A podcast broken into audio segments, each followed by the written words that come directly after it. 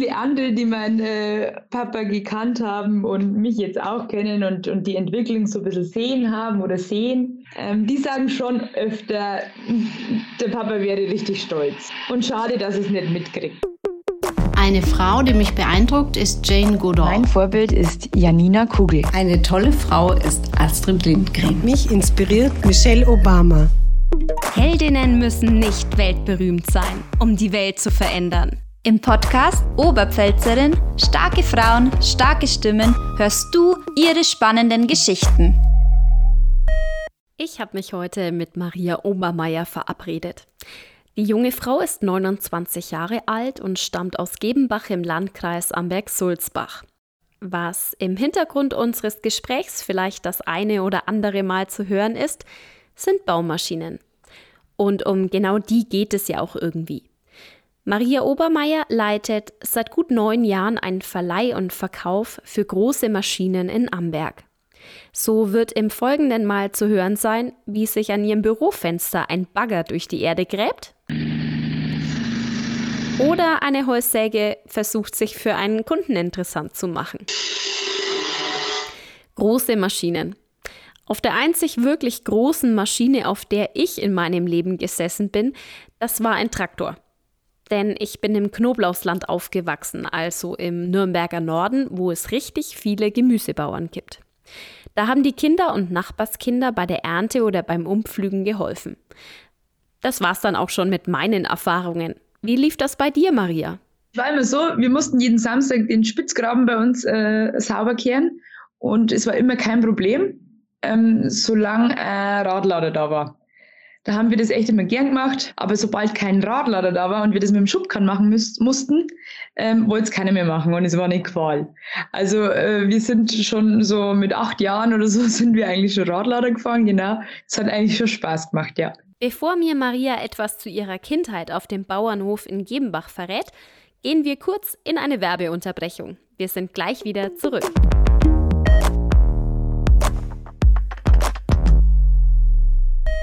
2021 gibt es etwas zu feiern bei Oberpfalz Medien. Sogar dreimal. Unsere Tageszeitung Der Neue Tag wird 75, das O-Netz 25 und unser Druckzentrum 10 Jahre alt.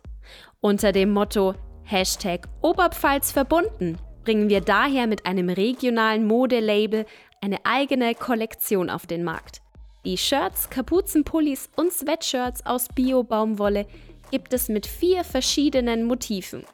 Genau das Richtige für alle, die den Oberpfälzer Dialekt gern auf der Brust tragen. Die Kollektion findet ihr unter www.oberpfalzverbunden.de. Wir sind wieder zurück. Und wie versprochen geht es jetzt um die ganz junge Maria. Erinnert sie sich nämlich an ihre Kindheit auf dem Bauernhof in Gebenbach? Lächelt sie die ganze Zeit. Sie erzählt, dass die Eltern ihre Kinder sehr frei erzogen haben. Die Umgebung ist spannend und aufregend, es ist unglaublich viel geboten. Maria ist ein Draußenkind, sogar Pferde haben die Eltern. Es toben immer zahlreiche Freunde auf dem Hof herum. Die Kinder sind mit dem Fahrrad unterwegs. Marias Mutter benutzt selten das Auto, um die Kinder irgendwo hinzubringen. Ja, ich kaufe Maria wirklich ab, dass sie gerne in Gebenbach aufgewachsen ist. Behütet, aber trotzdem frei genug, um so zu leben, wie sie das eigentlich möchte. Ich finde, das ist eine gute Basis gewesen für das, was einmal auf sie zukommen sollte. Wenn ich da so zurückdenke, waren meine Eltern, wie soll ich sagen, also die haben mir ganz, ganz viel Mut gegeben immer, dass ich äh, machen kann, was ich möchte und äh, was ich will. Und die haben mir nicht nachgerufen, wann ich daheim sein soll. Und das wusste ich dann schon selber, wann man so ungefähr heimkommen äh, muss. Und ja, ich habe das sehr genossen, meine Kinder. Ich denke gerne zurück. Also meine Eltern sind auch Vorbild für mich. Ich möchte mal meine Kinder auch so erziehen. Dann passiert etwas in Marias Leben, das sich eigentlich gar nicht in Worte fassen lässt. Es ist eine so tragische und traurige Geschichte, nach der Maria es aber trotzdem gelingt, weiterzumachen weiter zu leben, positiv in die Zukunft zu blicken. Das war letztlich für mich auch der Grund, warum ich Maria in meiner allerersten Podcast-Folge haben wollte. Sie ist eine beeindruckende junge Frau, die einen Schicksalsschlag verdaut und dann Verantwortung übernimmt, vor allem auch für andere. Aber was ist überhaupt geschehen? Im September 2012 ist Maria 20 Jahre alt. Sie hat gerade ihre zweite Ausbildung zur Industriekauffrau im elterlichen Betrieb abgeschlossen. Sie will weiterziehen nach Regensburg, um dort den Wirtschaftsfachwirt zu absolvieren. Eine Wohnung dort hat sie auch schon. Im Prinzip sitzt sie auf gepackten Koffern. Dann kommt der 21. September. Das Leben der Familie Obermeier ändert sich schlagartig, weil Papa Josef bei einem Unfall tödlich verletzt wird. Ich bin da zwei Tage davor erst ähm, von meiner Costa Rica-Reise heimgekommen. Da war ich drei Wochen oder knapp vier Wochen und ich war noch nie so lang im Stück weg. Und ja, dann bin ich heimgekommen und dann bin ich echt ähm, mein Papa in die Arme gelegen und er hat dann auch gesagt, oh, jetzt bleibst du mal ein bisschen da. So, also er hat mich vermisst und ich ihn auch. Also es war, ich sind die Tränen gekullert, obwohl eigentlich nichts war, nur das Wiedersehen, das so berührend war. Zu dem Zeitpunkt war auch so der Biogasbau bei uns. Und ähm, ich habe ihn da eigentlich viel unterstützt. Und ähm, weil ich da auch in der Familie so ein bisschen mit der Fürsprecher war, ja, da hat er mich dann auch einfach vermisst und war froh, dass ich wieder da war. Und da war das Wiedersehen schon so besonders. Und dann waren wir eigentlich die nächsten zwei Tage immer sehr, sehr viel beieinander. Wir haben siliert, also geerntet und ähm, haben das zusammen organisiert und, und ähm, geschaut, dass alles gut läuft und dass alles äh, sicher ist und ja, dass es Brotzeit gibt und was halt so dazugehört. Dann sind wir sogar noch unten in unserem, in unserem Biogasheisel äh, gestanden zu zweit und ähm, dann hat er gesagt, also nächstes Jahr machen wir fest mit alle Pächter und mit alle Helfer, die da mitgeholfen haben, dass wir das geschafft haben, die Biogas zu bauen und so und war ganz euphorisch und ja, auch irgendwie dankbar. Und ja, dann ist der nächste ähm, Bulldog hergefahren, der dann wieder abladen musste. Da ist es dann passiert. Da ist er dann quasi überrollt worden vom Kipper. Und ja, das war schon sehr, sehr einschneidend und, und krass natürlich. Das war auch äh, lebensverändernd für mich. Also mein Leben hat sich ähm, zu 100 Prozent äh, gewandelt. Früher war ich ähm, ja einfach noch ein Kind und dann musste ich auf einmal ähm, ja Verantwortung übernehmen und im Endeffekt seinen Job machen, ja. Du hattest ja wenig Bedenkzeit, ob du das wirklich hinkriegst. Die Firma stand ohne Chef da. Eigentlich ist es ja ein sehr kaltes Wasser, in das du dann gestiegen bist, weil dein engster Ratgeber ja auch nicht mehr da war. Aber ein Beruf wie Altenpflegerin, Bürokraft oder Journalistin kam für dich trotzdem nie in Frage, oder? Also ehrlich gesagt war es nie für mich äh, zu einer Diskussion gestanden. Also ich wollte das schon immer.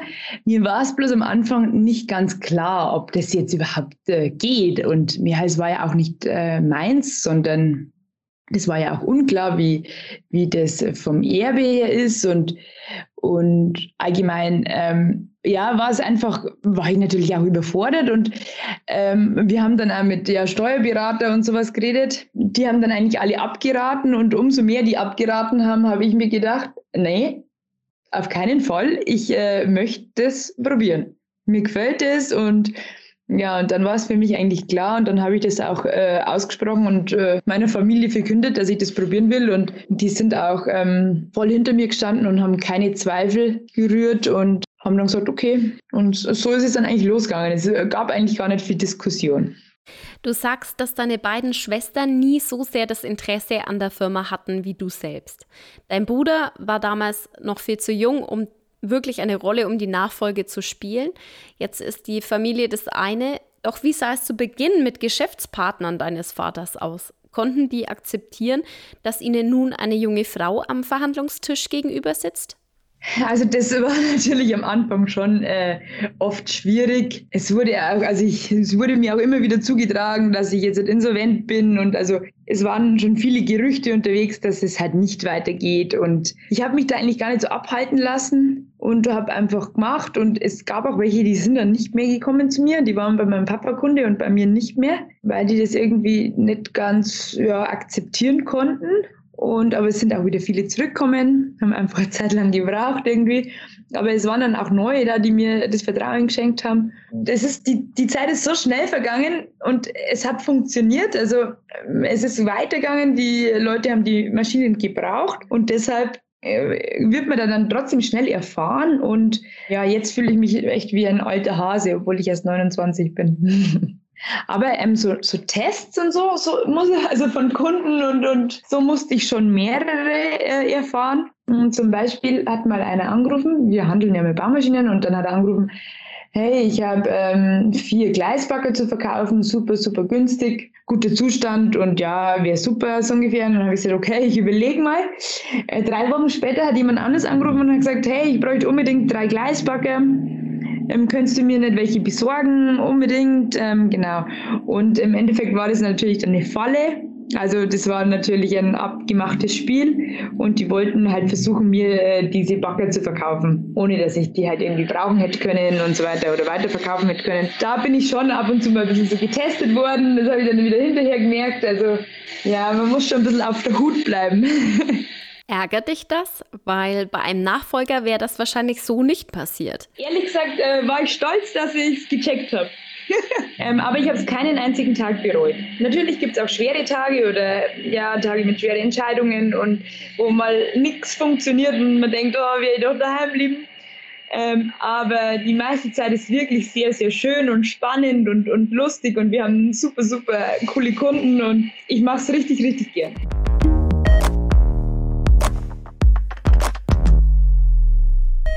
Maria hat sich freigeschwommen. Heute kümmert sich die Herrin der Baumaschinen hauptsächlich um den Einkauf der tonnenschweren Helfer. Sie beschäftigt zehn Mitarbeiter, sechs davon sind Frauen. Sie alle unterstützen Maria vor allem beim Mietpark und in der Werkstatt. Sie liebt es, Managementaufgaben zu übernehmen und visionär zu denken, wie sie sagt. Zum Beispiel bastelt ihre Firma gerade an einem Webshop. Dort suchen sich Kunden oder die, die es werden wollen, einen Bagger aus, den sie für eine bestimmte Zeit brauchen. Der kann dann geliefert oder abgeholt werden. Bezahlt wird mit PayPal. Ich habe den Eindruck, Maria denkt immer weiter, immer ein kleines Stückchen über den Tellerrand. Visionär. Das ist ein Wort, das du auch gern benutzt, wenn es um deinen Papa geht, Maria. Vor allem dann, wenn du an die Anfänge der Baumaschinenfirma auf dem Gebenbacher Bauernhof denkst.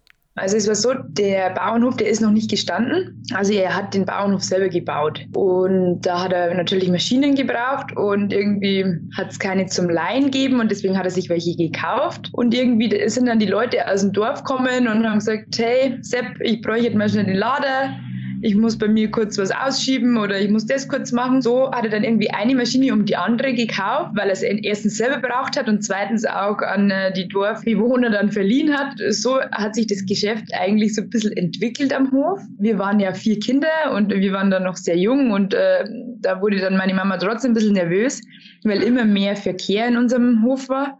Und irgendwann hat sie dann gesagt, also jetzt stopp, sie will nicht, dass ein Kind zusammengefahren wird er soll sich mit den Maschinen einen anderen Platz suchen. Aber hat es eine Versteigerung gegeben über das Areal, da wo wir jetzt sind. Und äh, das hat er dann damals 2001 ähm, ersteigert und somit die Firma verlagert. Also mein Papa war auch schon immer sehr ein, ein Visionär und hat immer sehr groß gedacht. Also es war äh, ein großer Sprung für ihn, ähm, was zu steigern und von dem Bauernhof ein Stück wegzugehen. Aber er war immer sehr mutig und ja, umso mehr er das gemacht hat mit den Maschinen, umso mehr hat es ihm Spaß gemacht und umso weniger hat er den Bezug ähm, zu den Tieren dann noch gehabt, dass er halt schon so, sein restliches Leben gemacht hat. Du erinnerst dich sehr liebevoll an deinen Papa. Hast du eine bestimmte Geschichte oder schöne Anekdote im Sinn, wenn du an ihn denkst? Eine schöne Erinnerung war, ich bin mal von der Schule heimgekommen, habe ich mir erzählt, dass ein, ein äh, Schulkamerad sein Auto verkauft. Es war eine alte Ente, ein Oldtimer, äh, weil er es nicht mehr brauchen kann und auch das Geld braucht.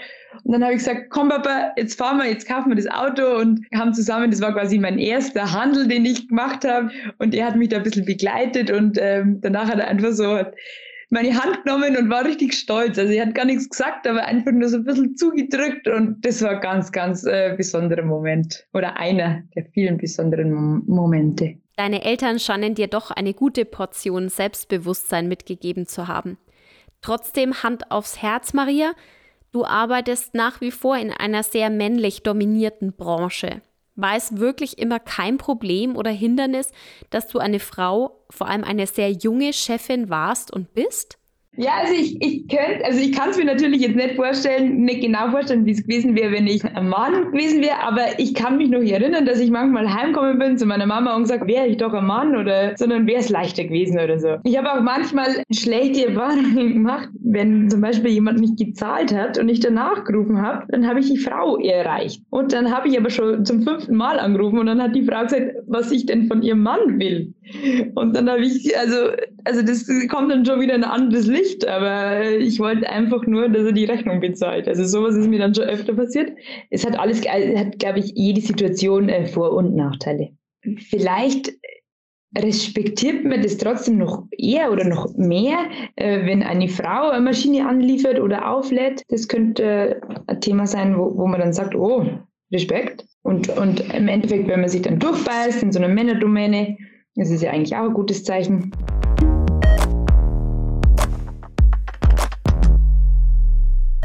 Ich möchte eigentlich ähm, schon eine gute Chefin sein, äh, mit Zukunftsvisionen und ähm, mir ist auch Teamgeist wichtig und dass jeder Einzelne ähm, Spaß an der Arbeit hat, ähm, aber auch äh, die Möglichkeiten hat, äh, seine Leistung abzurufen und ähm, dass wir im Team erfolgreich sein können. Ich versuche immer jedem ähm, das nötige Werkzeug zu geben, um perfekt arbeiten zu können. Das ist so meine größte Prämisse, wo ich immer mir selber setze, dass es für jeden schnell genug geht und, und einfach genug. Und so natürlich bin ich eine junge Chefin. Das äh, gibt manchmal auch ähm, Herausforderungen, wenn man natürlich nur ältere Mitarbeiter hat. Kommen wir zu deinem Privatleben. Versetzen wir uns in die Situation, dass du in einem Club am Samstagabend bist oder auf einem Fest. Du lernst jemanden kennen, es kommt irgendwann unweigerlich die Frage, und was machst du so beruflich? Wie reagieren da die Menschen? Sind sie überrascht? Verstehen sie überhaupt, was du tust? Also das ist tatsächlich ein Thema, bin ich heute manchmal noch so, so wo ich kurz so ein bisschen schluck, bevor ich sag. Weil ich mir jetzt, weil ich davor dann schon mal weiß, oh, entweder irgendwie Sagen Sie was? Wie geht das? Oder, oder was machst du da genau? Ja, das ist äh, oft noch so, ich weiß es oft nicht, wie ich es ausdrücken soll und so. Aber eigentlich finde ich es ganz cool und, und die meisten finden es auch spannend. Cool. Glaubst du, dein Papa sitzt da oben irgendwo auf einer Wolke und denkt sich, Mai, was ist mein Madel cool? Was glaubst du, würde dir dein Papa heute sagen, wie du das alles hingekriegt hast? Also viele andere, die meinen äh, Papa gekannt haben und mich jetzt auch kennen und, und die Entwicklung so ein bisschen sehen haben oder sehen, ähm, die sagen schon öfter, der Papa wäre richtig stolz. Und schade, dass es nicht mitkriegt. Aber vielleicht schaut er von oben runter und sieht es trotzdem.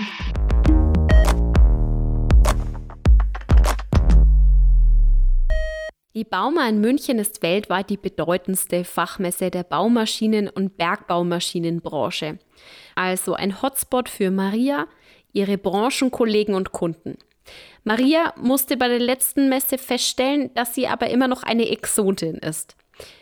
Das muss aber ja nicht immer so bleiben die meisten Damen, die da am Stand sind, äh, sind keine Verkäuferinnen oder, oder Baumaschinenhändler, genau, oder Händlerinnen, sondern äh, da war ich tatsächlich jetzt meistens die Einzige. Ja. Mittlerweile mache ich es ja jetzt schon ein paar Jahre und jetzt habe ich schon ein paar kennengelernt.